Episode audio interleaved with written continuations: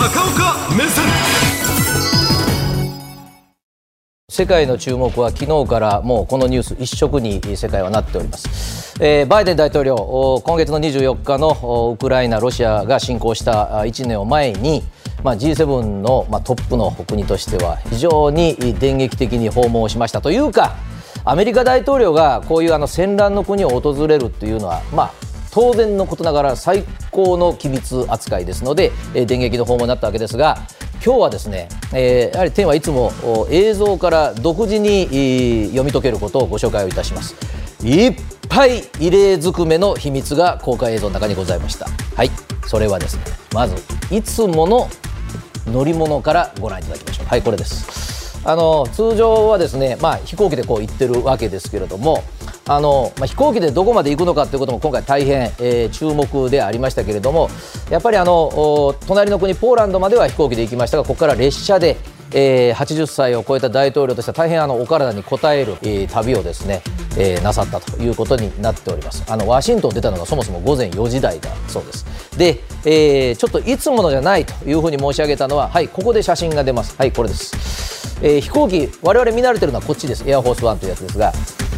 今回はついていく方を最小限にしてます。でメディアは通常ホワイトハウスの同国者団13人ですがもう2人だけ、えー、声をかけて、えー、ちょっとゴルフのオープニングイベントに行くからって手連れてったということになってますがこの飛行機はポーランドの国境の空港に置いてあるはずなんですけどまあ目立ちますので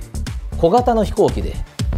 これありえないです。アメリカ大統領がお乗りになる飛行機としては非常に小型の政府専用機ですが普通はですねこれあの大統領のご婦人がお乗りになる飛行機ですがこれにも一行が乗っていたということ。さあそして、えー、現地で着きますと、えー、これアメリカ軍は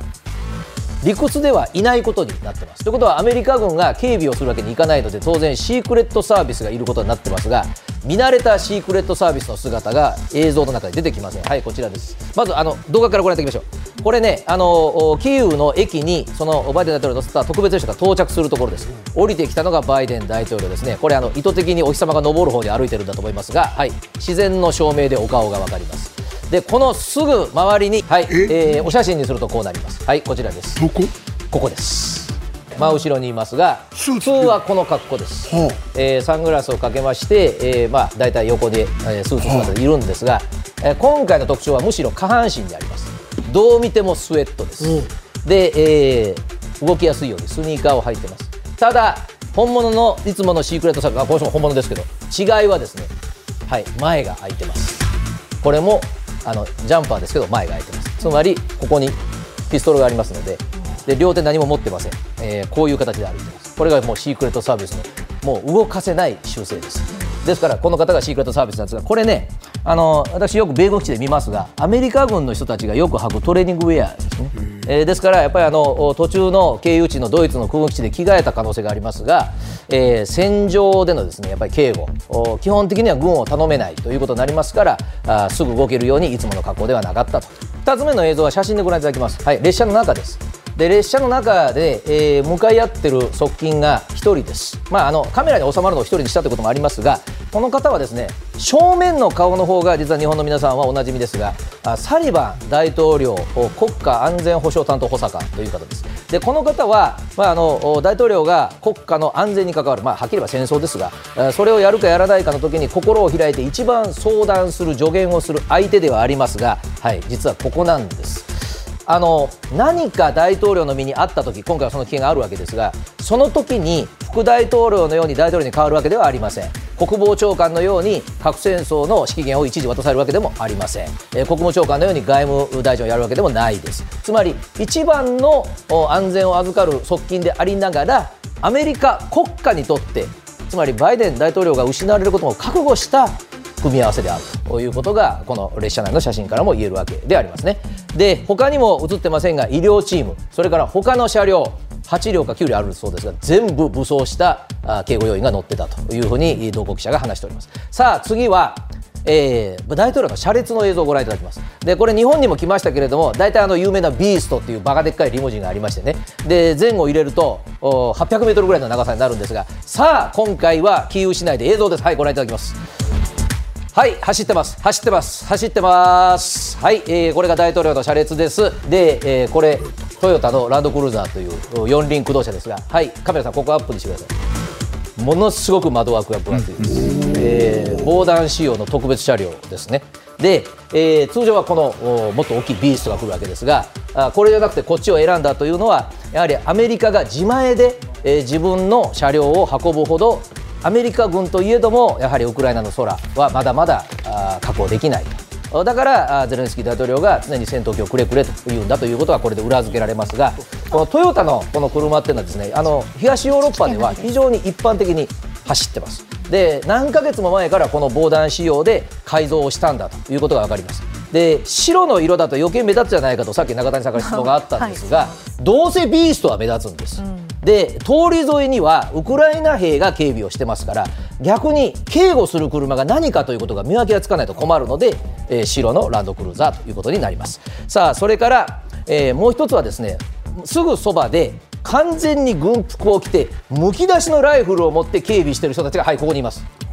はいここにいます。もう完全にライフルを持ってます。で、えー、ここでちょっと止めていただきましょうかね。あのこのお二人のこの後ろあるいはこの辺りにいる方っていうのは、うん、あのちゃんと儀仗兵の格好をしていてこれはウクライナ兵なんですが問題はこのヘルメット防弾チョッキにむき出しのライフルを持っているのは何兵でしょうかってことです。でこれパッと見たら国旗も何も見えないんですがデジタル映像でアップにします、えー、そうするとですねはい映りますか？はいここです。これあのロービジあの要するに見づらいという言い方をしますけれども通常のウクライナの国旗の青と黄色ではなくてあの分かりづらいような国旗を貼ってます。でも旗だけ見るとこれウクライナ兵になるんですが装備はどう見たってアメリカ軍とそっくりです。でウクライナの特殊部隊っていうのはアメリカ軍が戦争の前から訓練をし装備を与えてるって言ってますので、まあ、武器の扱い方目の配り方がアメリカ兵と区別がつかなくて当たり前。しかも、まあ、白人同士の兵隊さんが多いということもあります。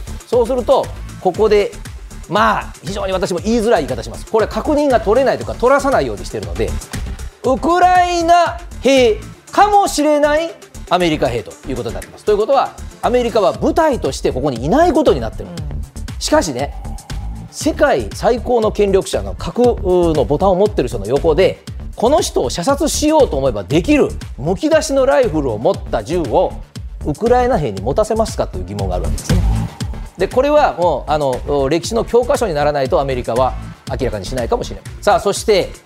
5時間しか滞在しなかったと言われています。しかしその5時間の間にウクライナの国民に向けてのメッセージも必要だしアメリカ合衆国大統領ですからアメリカ人が納得する行き先も必要なんです。そこでお見せをしたいのが厳選された3つの場所に行って4つの行事をこなしてます。数えてくださいね。テレビご覧の皆さんもスタジオの皆さんも、えー、まず駅からまっすぐ行ったのがこの大統領府です。でゼレンスキー大統領と首脳会談。1つ目の行事。これ絶対やります。